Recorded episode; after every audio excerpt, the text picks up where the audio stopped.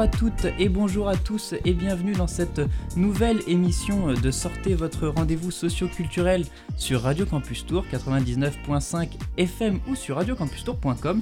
Alors une émission aujourd'hui un peu spéciale puisque dans le cadre du, festival Plume d'Afrique, j'ai le, plaisir de recevoir Yaya Bellaskri et euh, Marie Bolzon pour une émission euh, voilà, où on va parler un petit peu des, enjeux mémoriels de, la guerre d'Algérie, mais on, y reviendra. Euh, alors, y a, pardon, excusez-moi, Yaya Bellaskri, bonjour.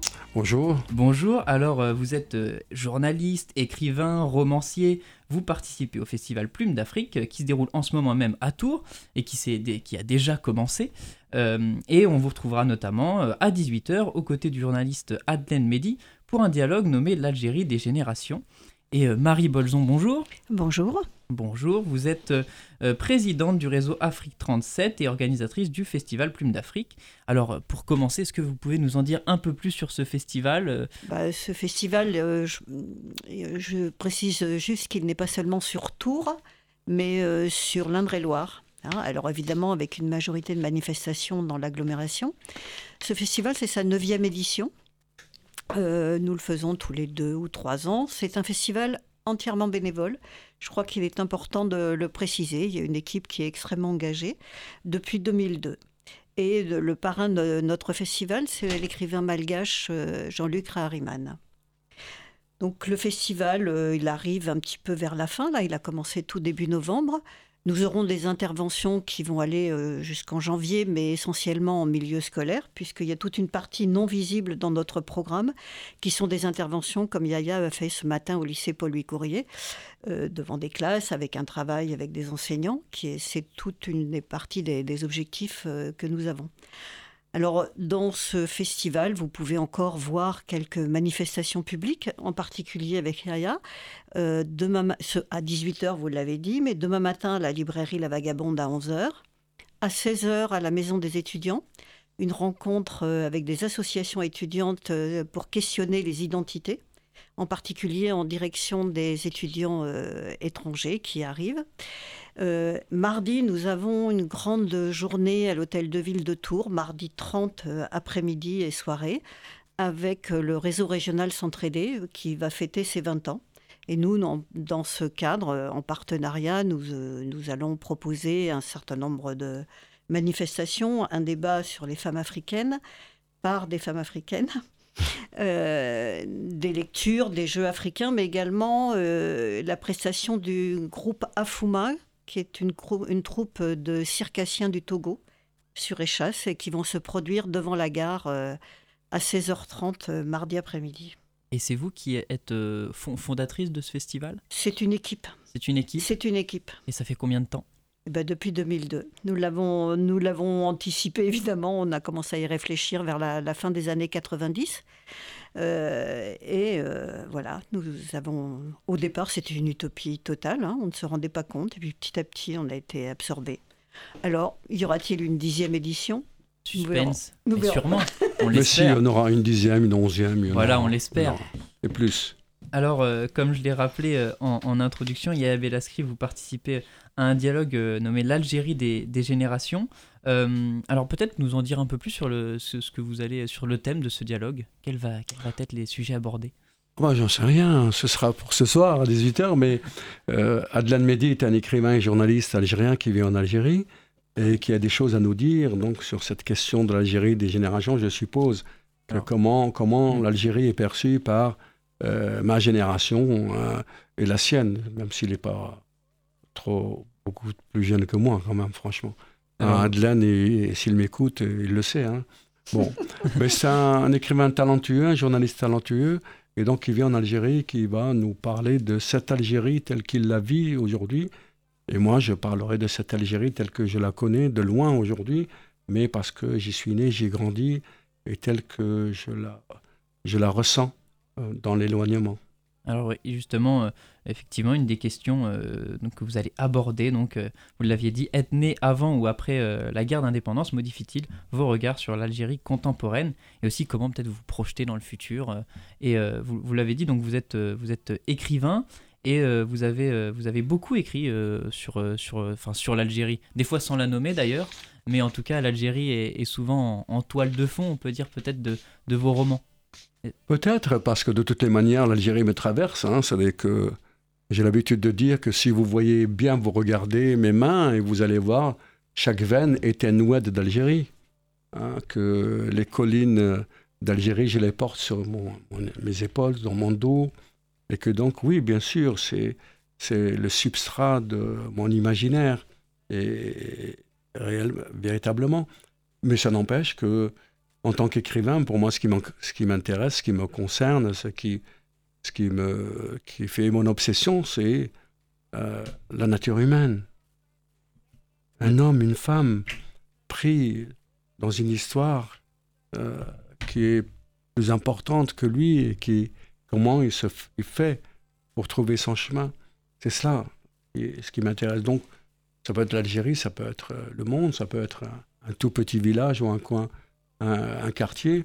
Donc c'est la même dimension, puisque je pars toujours singulier pour aller essayer de, euh, d'investiguer ce champ de l'émotion, ce champ de, de, la, de, de la beauté.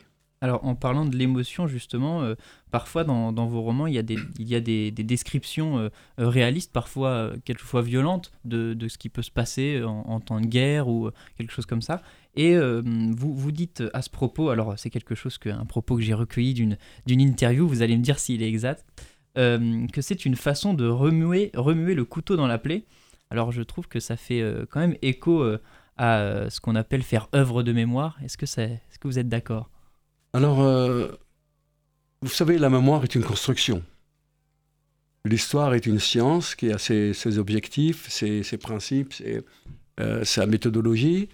Par contre, la mémoire est une construction. Et chaque individu, chaque femme, chaque homme a une mémoire qu'il construit. Bien entendu, on la construit à travers des souvenirs que nous avons de l'enfance, de notre jeunesse, de, ce que nous avons vécu. Mais plus souvent, ce sont des souvenirs reconstruits. Et bien entendu, à ce moment-là, ils perdent un petit peu de, euh, comment dire, de la réalité. Nous ne sommes plus dans la réalité, nous sommes dans une construction. Alors à ce moment-là, interviennent tous les ressentis, tous les, euh, comment dire, les frustrations.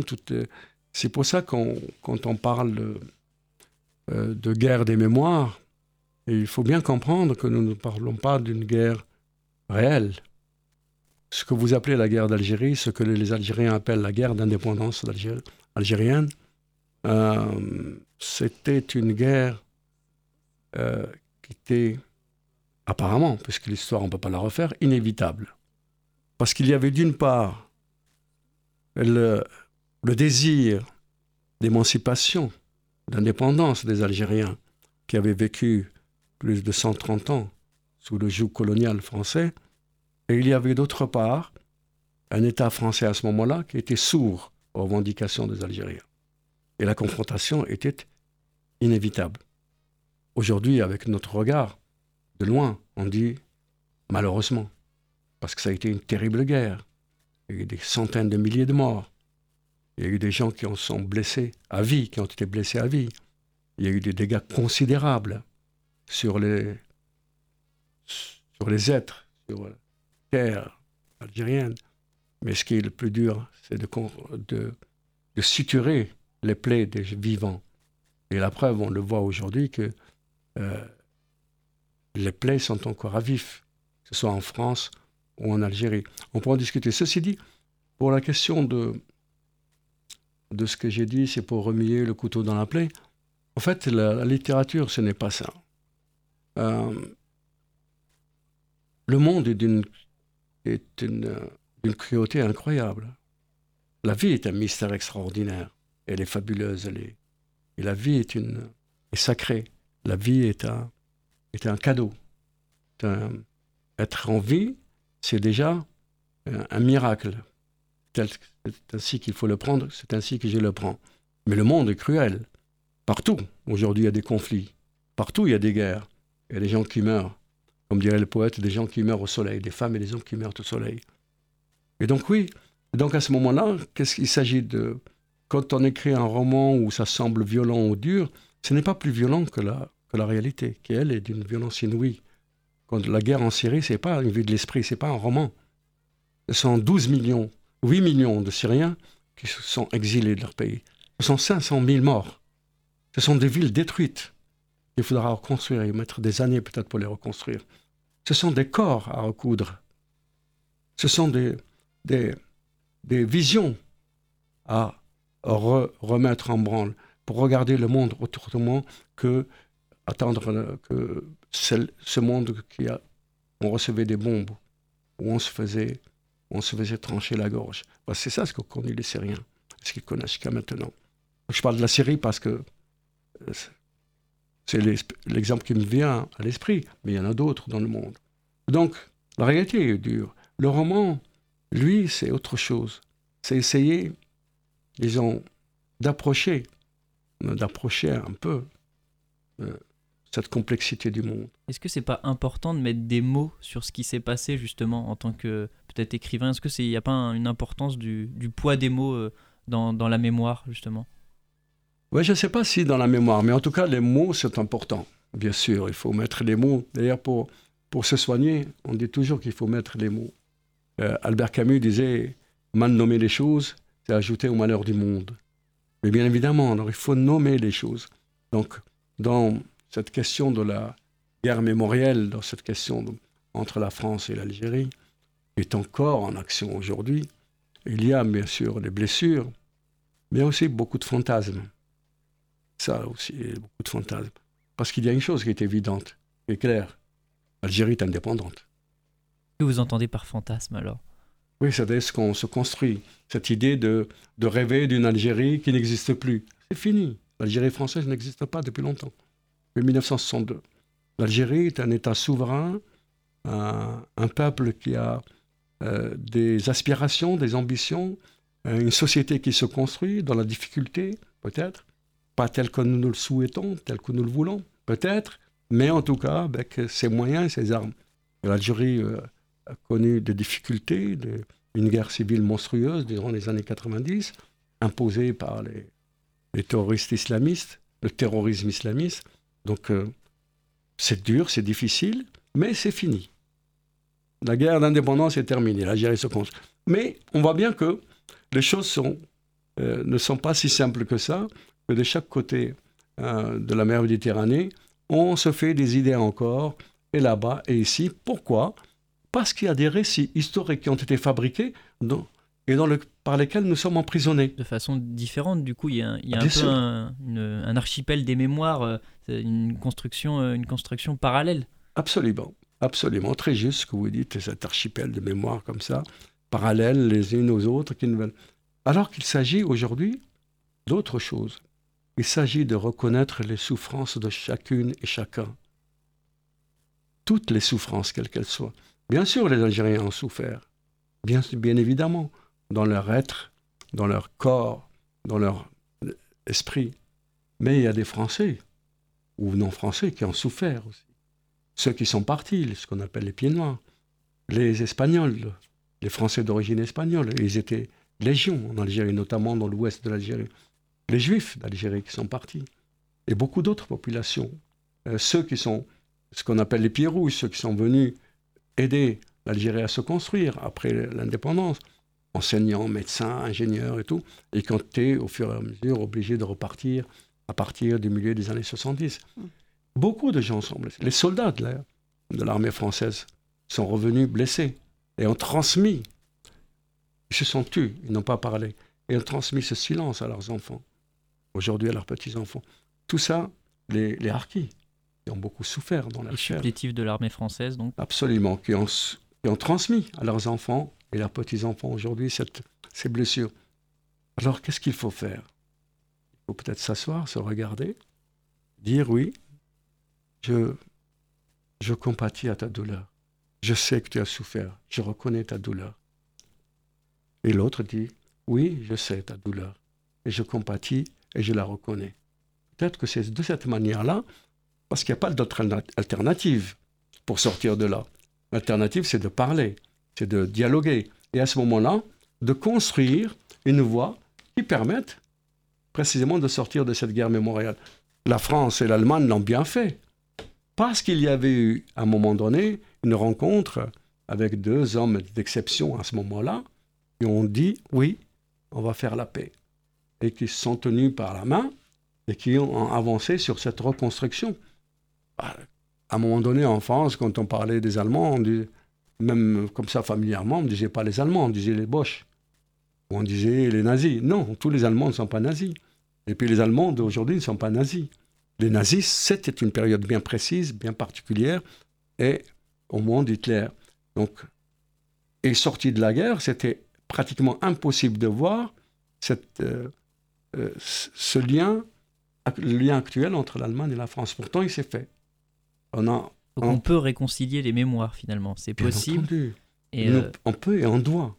Et il y a eu, il y a eu quand même alors des, des dans, dans l'actualité récente, notamment Emmanuel Macron qui, qui a dit demander pardon aux Harkis euh, donc aux supplétifs de l'armée française qui ont servi, euh, pas forcément qu'entre 54 et 62 d'ailleurs, entre 14-18, 39-45 et 54 et 62.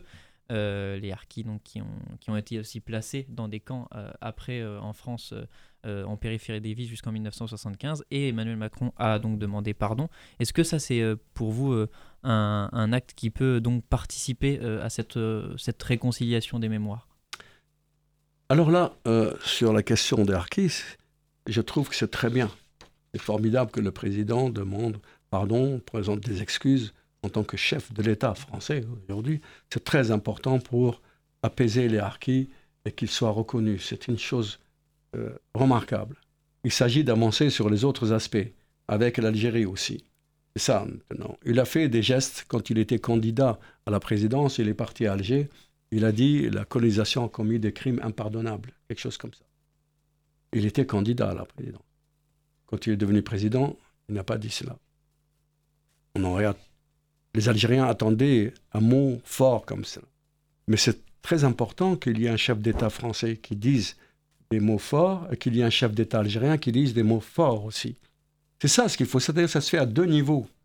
Bien sûr, que le que chef d'État français, quel qu'il soit, aujourd'hui Macron ou demain quelqu'un d'autre, dise oui, il y a nous reconnaissons qu'il y a eu, l'État français a commis des crimes abominables pendant la colonisation. Et que de l'autre côté, oui, ce n'est pas l'État algérien puisqu'il n'existait pas, des crimes ont été commis contre les Français par des Algériens. C'est ça. On ne peut pas penser que c'était l'État algérien puisqu'il n'existait pas. Mais ce sont des Algériens. C'est peut-être la FLN ou l'armée de libération nationale qui a. Donc, je, je ne dis pas que c'est ce qui s'est passé, mais enfin, dire que les Algériens ont commis des crimes, effectivement, que nous reconnaissons. Ça, ce serait extraordinaire. Alors juste avant peut-être une, une pause musicale, euh, j'avais un, extrait euh, que je, voulais passer parce que justement je trouve que ça évoquait euh, vraiment cette, cette question du poids des mémoires entre les générations. Alors c'est un extrait justement de notre président de la République qui s'adresse euh, au, peuple algérien parce qu'il était en déplacement en Algérie. C'est un extrait qui, était, qui, a eu lieu en 2017 et qui est tiré de la, matinale d'Europe 1. Et on va voir que le, passé, justement, ne s'efface pas comme ça euh, d'un coup de gomme. Ça vous fera peut-être réagir ou non, on verra. Vous avez quel âge? J'ai 26 ans. Mais vous avez jamais connu la colonisation? Qu'est-ce que vous nous venez m'embrouiller avec ça? Non, j'ai pas Vous, votre génération, elle doit regarder l'avenir. Monsieur, je n'ai pas connu, mais mes grands-parents l'ont connu. Mais je sais. Mais c'est pour ça que moi, je dis, il faut reconnaître. Mais il ne faut pas constamment que votre génération, la jeunesse algérienne, elle ne peut pas toujours regarder son passé. Elle doit aussi rouvrir une page d'avenir. Arrêtez, votre génération, elle doit regarder l'avenir. Elle doit construire. Ce que vous vivez au quotidien, c'est pas le passé d'avant 62 qui l'a fait. Est-ce qu'on déchire la page ou bien on tourne la page? Il ne faut pas être prisonnier de l'histoire. Il faut pas être prisonnier de l'histoire. Alors, euh, c'est, euh, je trouve qu'il y a un peu tout dans cet extrait. Euh, on a une très belle phrase, je trouve, à la fin. est-ce, qu'on, est-ce qu'on tourne la page ou est-ce qu'on déchire la page? Et est-ce que ça ne veut, pas, veut pas dire ça Pour pouvoir la, la tourner, il faut avant avoir, l'avoir écrite finalement, la page? Mais des pages ont été écrites. oui, c'est très intéressant cet extrait, c'est très intéressant. Mais ce que ne dit pas l'extrait, c'est que la jeunesse algérienne regarde l'avenir. Elle n'a pas attendu l'injonction à regarder l'avenir. Elle le regarde et elle le construit. La preuve, et c'est ce mouvement de protestation du Hirak né en février 2019 contre le pouvoir algérien. même. Ce sont des millions d'Algériens qui sont sortis dans les villes d'Algérie pour protester contre le pouvoir algérien détenu par Bouteflika à ce moment-là. Donc euh, les Algériens, tous les jours, se construisent, construisent leur avenir. C'est dur peut-être, c'est difficile, parce qu'il y a un régime qui ne répond pas aux aspirations des Algériens, mais tous les jours, il y a des projets, il y a des entreprises, il y a des choses qui se font au jour le jour et partout, dans chaque ville, dans chaque village d'Algérie. Donc ils regardent vers l'avenir. C'est vrai que tout à l'heure, j'ai parlé de récits historiques dont on est prisonnier, dont on serait prisonnier. Mais bien entendu, il y a une génération en Algérie qui est dans ce récit historique, euh, qui est là, qui a été fabriqué et duquel elle ne veut pas sortir. mais les jeunes, parallèles, c'est mais les jeunes Algériens, ils sont, ils sont tournés vers l'avenir, ils sont tournés vers le monde. Ils ont les mêmes aspirations que tous les jeunes en France, aux États-Unis ou au Soudan ou ailleurs. C'est les mêmes. Ils ont soif de vivre, ils ont soif d'inventer, ils ont soif d'aimer, d'être aimés. Donc, euh, ils ont tourné la page. Eux ont tourné la page parce que. Mais pour tourner la page, il faut. Effectivement, mettre des mots sur ce qui s'est passé. Tourner la page, c'est pour l'écrire, une nouvelle page. C'est ce que je disais tout à l'heure. C'est s'asseoir, dialoguer et reconnaître les, souffrances de chacun. Alors, euh, c'est une, belle conclusion pour cette première partie d'émission. Euh, je vais laisser Axel euh, peut-être nous, nous, faire une petite pause musicale. Tout à fait. Eh bien, écoutez, je vais vous passer euh, des extraits d'un label qui s'appelle Habibi Funk, euh, un label euh, qui est fondé par Janice Sturt, qui détient le label la base Jakarta Records, qui est allemand, mais comme il va régulièrement au Maghreb et au Moyen-Orient, et qu'il allait souvent dans diguer, comme on dit, des vinyles, il a découvert des vinyles qui, étaient introuvables ailleurs. Il a décidé alors de les réhabiliter, et c'est exclusivement des vinyles des artistes du Maghreb qui vont mélanger musique traditionnelle avec musique euh, occidentale. Donc ça va de la funk à l'électro par exemple.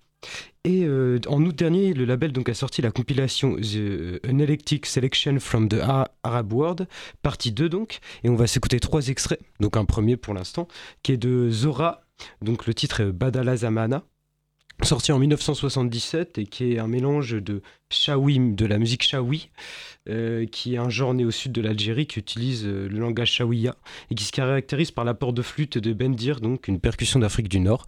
Donc on va s'écouter ça tout de suite. Et, euh, C'est une très belle description, C'est précis. On s'écoute ça tout de suite et on se retrouve juste après.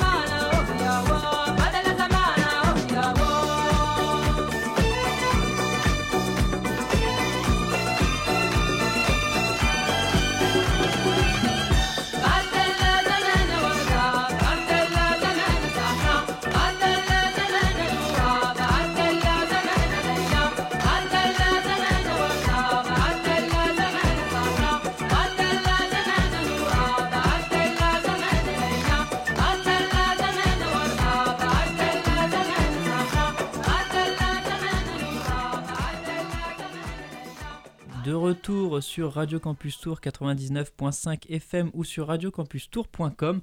Nous sommes toujours euh, avec euh, Yaya Belascri, Marie Bolzon euh, et Axel. Et Mélissa aussi qui est dans, dans le studio. Euh, et euh, n'hésite pas à intervenir, hein, Mélissa. Et euh, alors, nous, nous évoquons toujours avec Yaya Belascri les, les enjeux un petit peu du passé entre la France et, et l'Algérie. Et à ce propos, euh, en, préparant cette émission, euh, il y, a, un roman qui m'a un peu. euh, que, que je voulais évoquer dans cette émission qui s'appelle Si tu cherches la pluie, elle vient d'en haut. Un roman qui, qui traite finalement un peu du poids du passé. Yaya Belascri. Euh, du poids du passé, peut-être, oui, mais en tout cas, ce roman mettait en scène un certain nombre de personnages, notamment un, couple qui vit sur, dans un pays et qui, à un moment donné, euh, doit s'exiler, puisque les conditions de vie étaient devenues très difficiles, pour ne pas dire dangereuses, et qui quittent, mais en même temps, derrière eux, ils laissent des familles, des, amis, et et, c'est très très dur. Et puis ils croient s'en sortir en arrivant en exil et voilà que le, en fait, le pays les rattrape par le, le frère du protagoniste, de l'homme qui arrive, qui meurt en mer, hein, comme beaucoup de gens qui traversent la Méditerranée pour venir en Europe. Euh, donc euh, c'est toujours cette question de la condition humaine c'est toujours cette question des souffrances des hommes et des femmes. Quand je dis hommes, c'est hommes et femmes. Hein, quand ils ont une histoire assez difficile, dure dans leur pays et qui sont obligés de s'inventer dans l'adversité. Alors là, l'histoire, euh, ça faisait plutôt peut-être écho à la décennie noire, qui, qui les... Peut-être. Donc on, on peut mettre ce qu'on veut parce que dans Finalement, le ouais, roman, vous ne nommez pas... euh, dans- le pays n'est pas nommé. euh, on comprend Pourquoi vous On nommez pas le pays Parce qu'il n'y a, pas- c'est pas- il y a pas besoin ou, ou c'est pas le sujet forcément qui vous intéresse peut-être? Parce que c'est, il me semble inutile de nommer le pays parce que de toutes les manières, les projections qui vont être faites Et s'approprier. lecteurs vont facilement imaginer, puisqu'il y a, il y a quelques repères dans, dans le roman pour du pays d'où ils viennent et du pays où ils sont et des pays qu'ils traversent. En- quand euh, je parle de, de- dans le roman, j'écris euh, le bout de la botte, on comprend bien que je parle d'Italie. Moi, je, je- je parle de, de Herculanum, je crois. euh, on comprend bien que c'est pas loin de Naples, quoi.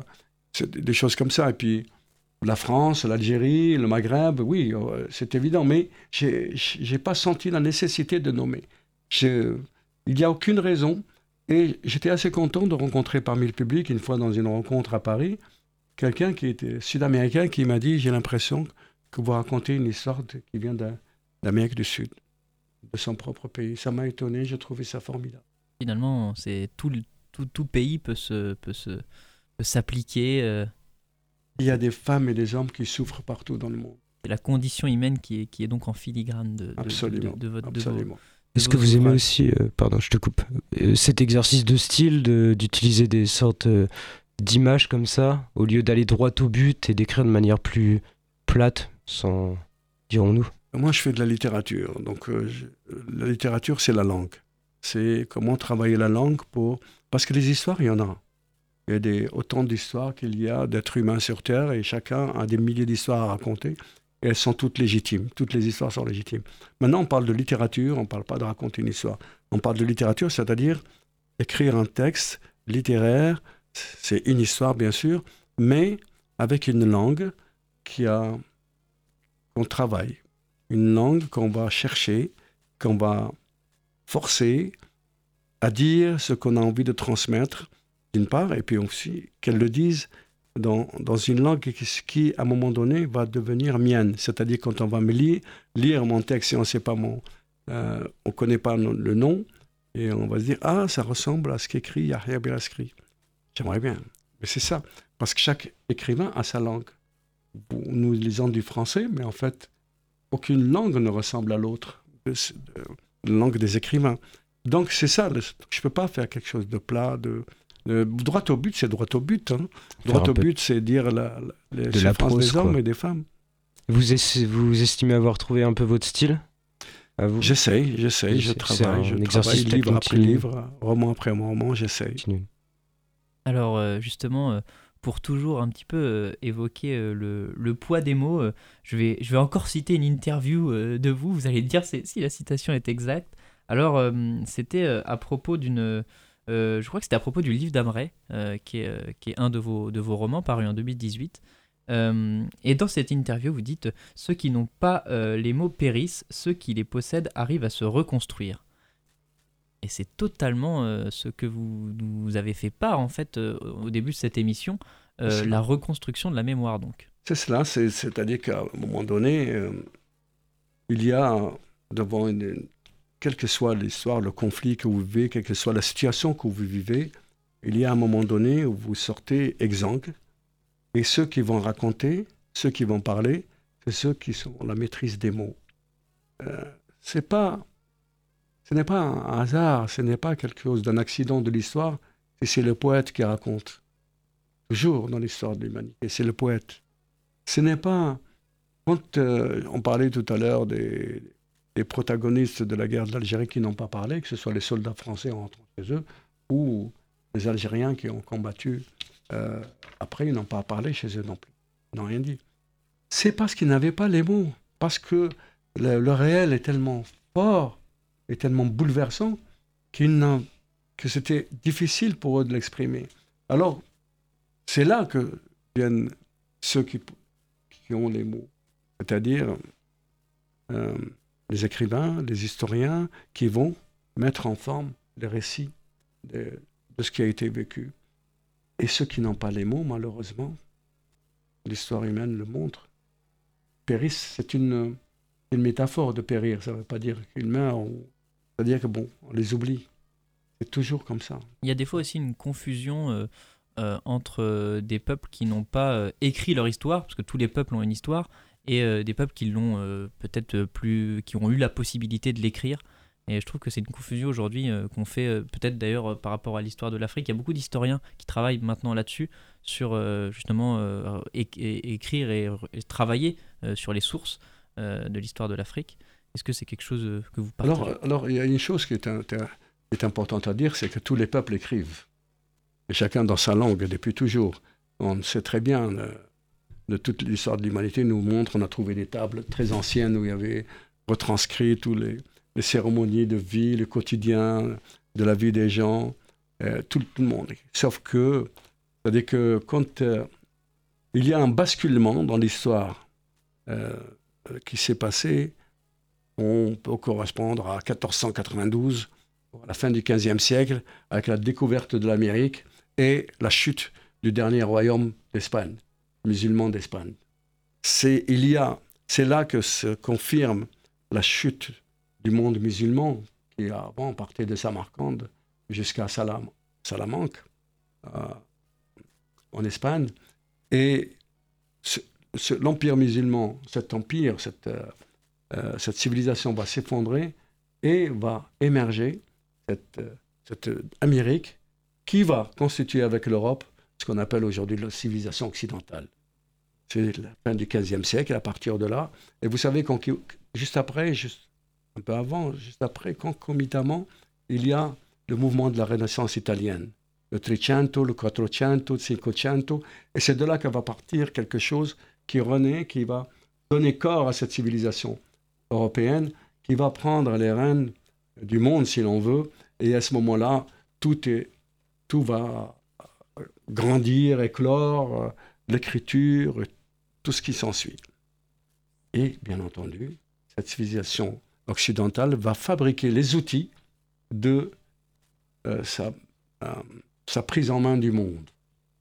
Et donc, ce sera tout ce qui est tout ce qui vient de, la civilisation occidentale est parole d'évangile. Les autres civilisations sont éteintes depuis quelque temps. La civilisation chinoise, la civilisation musulmane, à ce moment-là, qui périt, qui, qui dépérit. Donc, et ah, ensuite, cette civilisation occidentale va faire émerger des empires nouveaux. Comme plus tard, l'empire euh, américain, mais aussi l'Empire français, allemand et tout ça, parce qu'ils vont aller fondre sur l'Afrique et sur l'Asie et prendre des pays, les coloniser. Et bien entendu, ce sont les forts, les vainqueurs. Et à ce moment-là, ils vont construire, ils vont raconter une histoire, la leur, celle des vainqueurs. C'est pour ça que beaucoup de choses ont disparu ou alors on n'a pas su. On, l'a su beaucoup plus tard. Par exemple, quand les Allemands euh, vont prendre la Namibie, ils vont exterminer les tribus Nama et Herero. Exterminer. Le massacre des héros, effectivement. Mm. Ça me parle. Ils vont exterminer, nous sommes en 1905. On dit que le génocide euh, arménien est le premier du XXe siècle.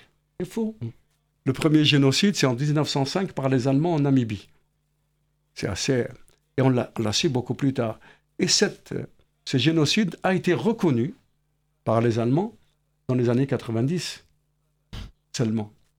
Donc, parce qu'il y a eu quelques descendants de héros qui sont restés vivants et qui ont cherché, travaillé et qui ont ramené des documents jusqu'au Bundestag et en disant voilà ce qui s'est passé. Et parce qu'on a trouvé le fameux livre qui a été écrit sur ce qui s'est passé à ce moment-là, qui était détenu par des diplomates anglais.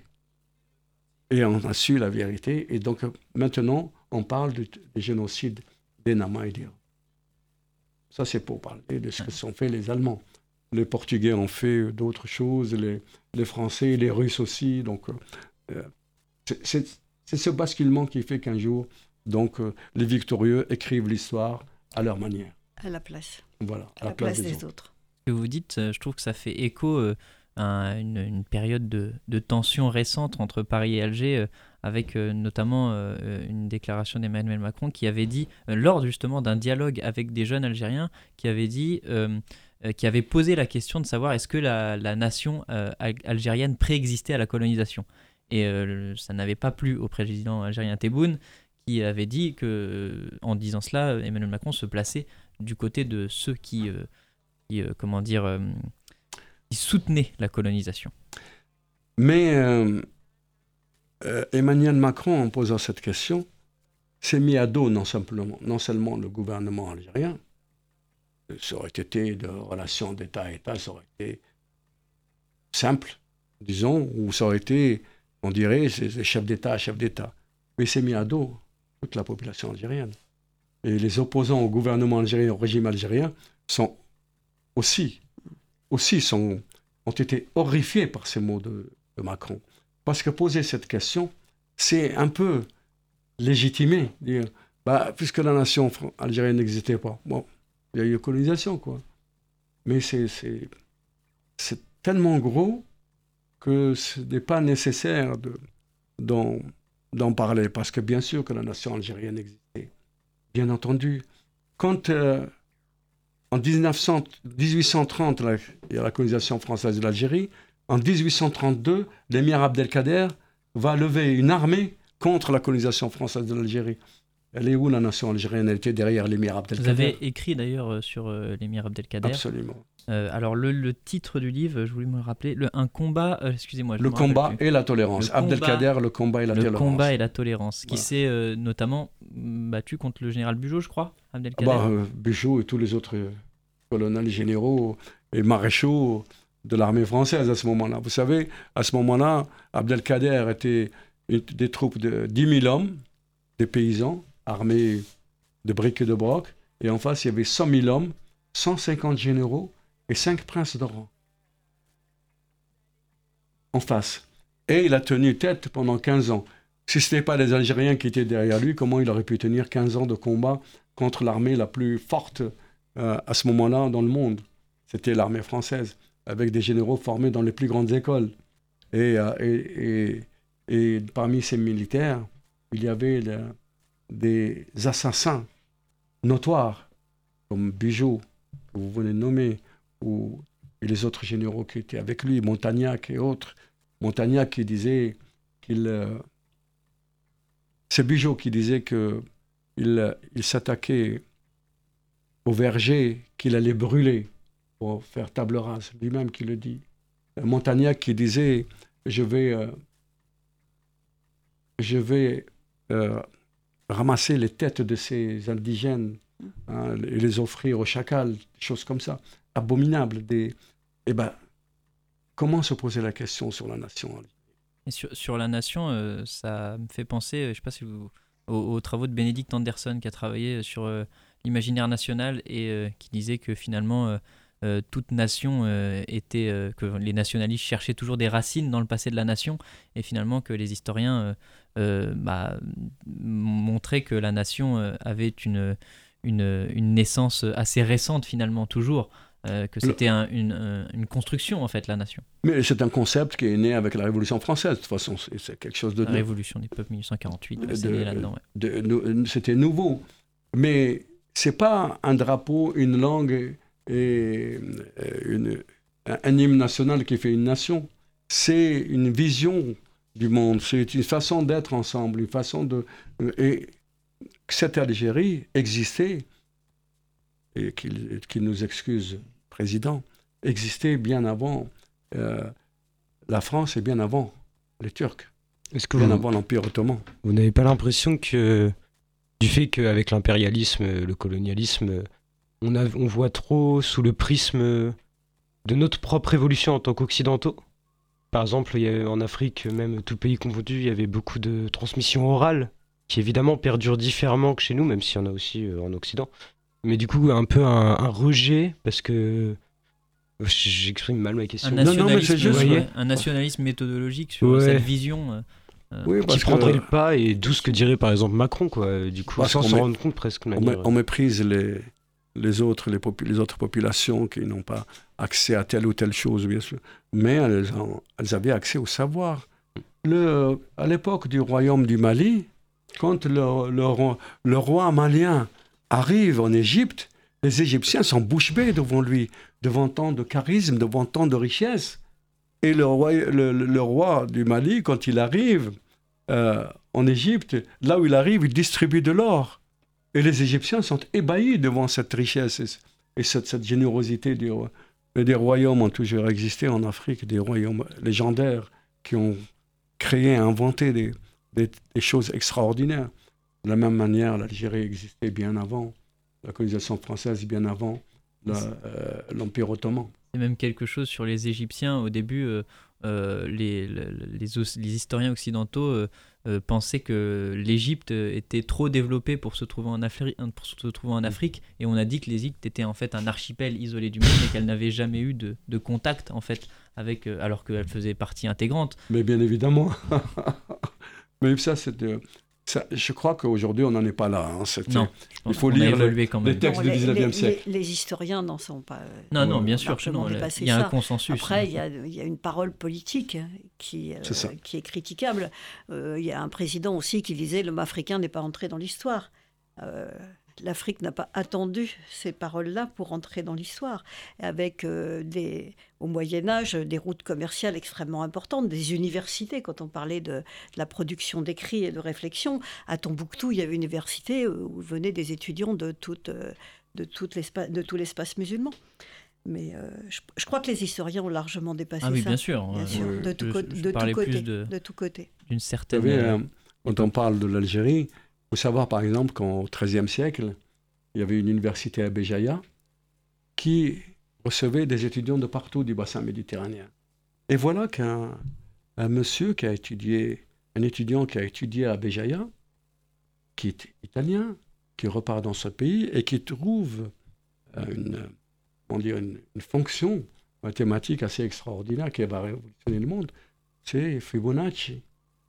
Fibonacci a étudié dans une université à Béjaïa.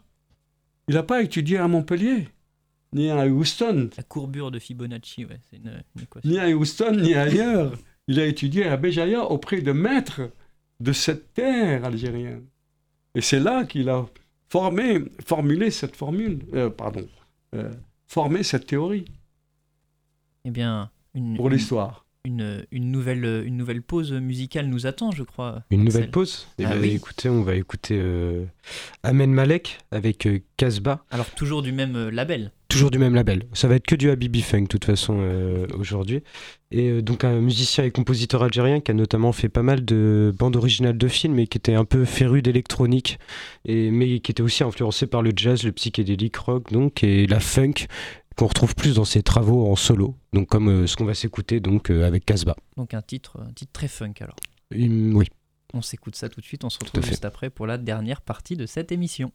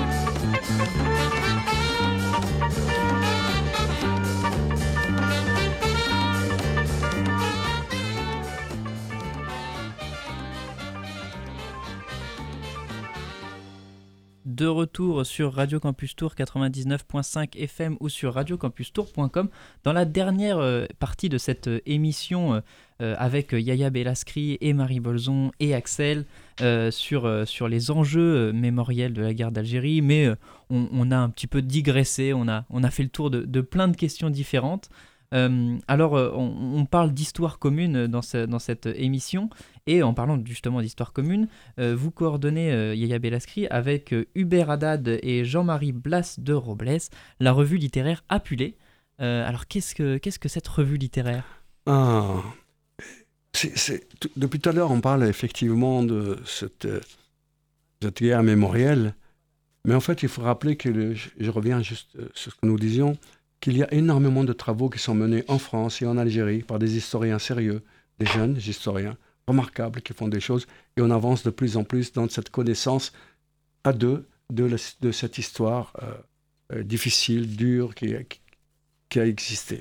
Et que donc il faut être, faut être optimiste, que les choses évoluent, Et puis les relations entre la France et l'Algérie sont très denses au niveau culturel, au niveau économique, énormément d'échanges. Euh, de toute façon, au niveau économique et financier, on le sait bien. Hein, mais au niveau culturel, il y a deux choses remarquables qui se font.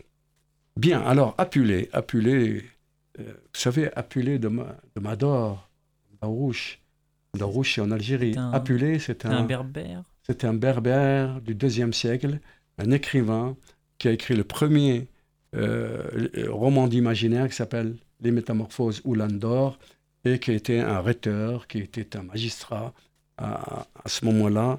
Et c'est pour ça que nous avons pris le nom de cet homme comme référence pour, cette, pour nommer cette revue, parce que Apulé, nous sommes tous des Apulés. Nous sommes tous des Apulés, c'est-à-dire nous sommes de quelque part, mais nous appartenons à tout le monde. C'est cela la revue. Une revue décentrée, nomade, qui, est, qui se trouve ancrée en Méditerranée du Sud, mais ouverte sur le monde.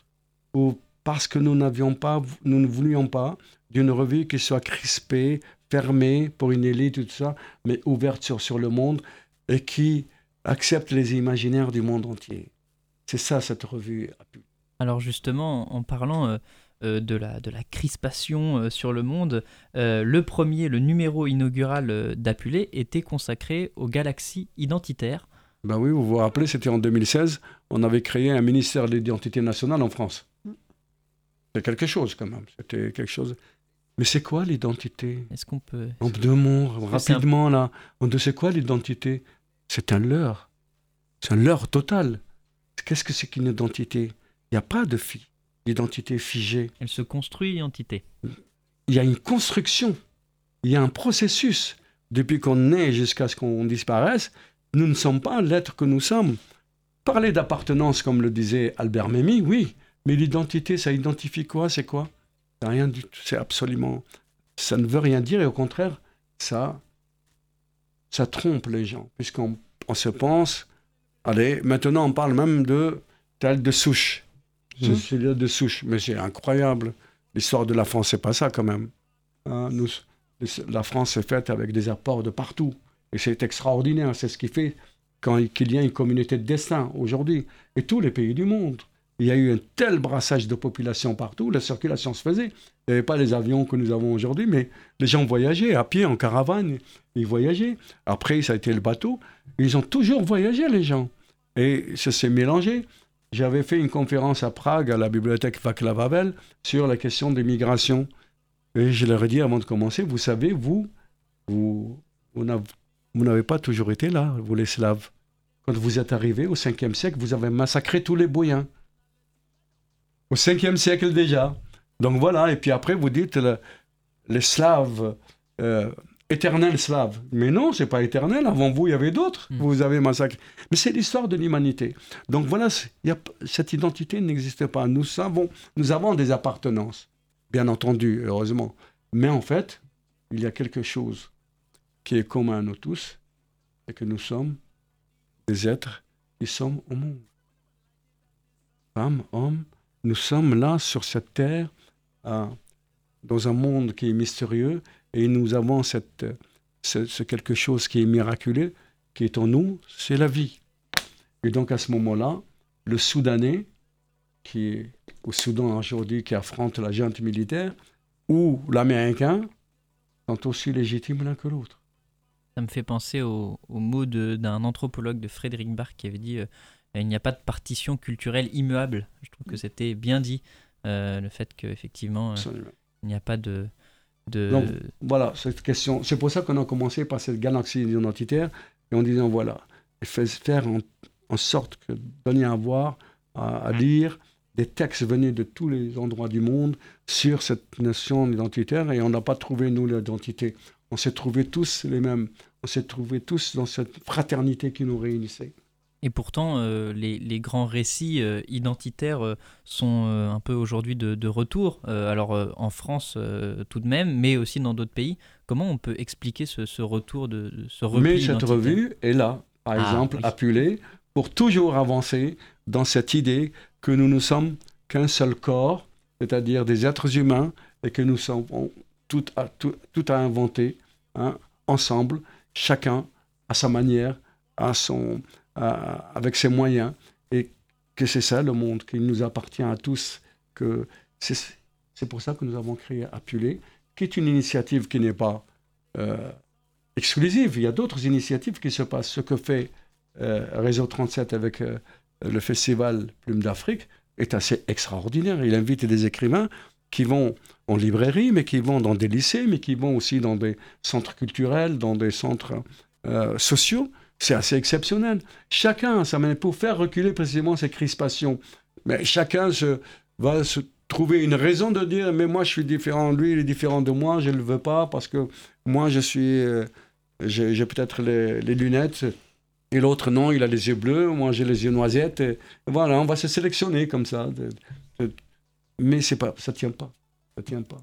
C'est une, une belle conclusion pour cette, cette émission. Euh, est-ce que Marie Bolzon, vous pouvez rappeler euh, euh, ce que c'est finalement pour le, Festival Plume bah, d'Afrique? le, Festival Plume d'Afrique, ce sont des rencontres multiples et pour... je ne vais pas tout reprendre, mais je suis complètement d'accord avec Yaya. Nous, comment nous positionner par rapport à ces replis identitaires, justement, par rapport à ces préjugés qui renaissent. Et pour nous, c'est la rencontre culturelle. Et il y a des moments vraiment magiques euh, dans ces rencontres où les gens oublient leurs préjugés de départ. Et nous, pour nous, plus que des grands discours, c'est vraiment ça qu'il faut développer. Et euh, alors le, Festival Plume d'Afrique euh, continue encore Continue, vous pouvez trouver, j'ai évoqué quelques manifestations au début d'émission, vous pouvez trouver le programme sur le site Plume d'Afrique. Le site Plume d'Afrique. Eh bien écoutez, je vais vous remercier. Est-ce que Axel, tu as quelque chose à ajouter? Non, mais écoute, euh, si tu veux qu'on mette euh, la prochaine chanson pour conclure l'émission à la rigueur. Eh bien, avant, je vais si. remercier Bien sûr. Nos deux invités d'être venus, Marie et Yaya. Merci beaucoup. Merci à vous. Je veux juste ajouter que si vous voulez continuer à discuter avec Yaya, vous pouvez venir à 18h au centre social Rabière. Exactement, pour continuer cette, cette discussion passionnante. À toi, Axel, pour. Euh, eh bien, pour conclure, donc toujours sur le label Abibi Funk, dont je vous parlais au début, Haït Meslayen, donc qui est un chanteur algérien kabyle et qui a sorti euh, plus de 30 albums, mais qui ont beaucoup été oubliés suite à sa mort en 2000, euh, malheureusement. Et du coup, Abibi Funk a fait en sorte de réhabiliter certains de ses sons qui traitent aussi bien d'amour que d'exil que de politique. Et donc, le titre qu'on va s'écouter, c'est Elfen. Voilà. On s'écoute Elfen et on se retrouve bientôt pour de, nouvelles émissions.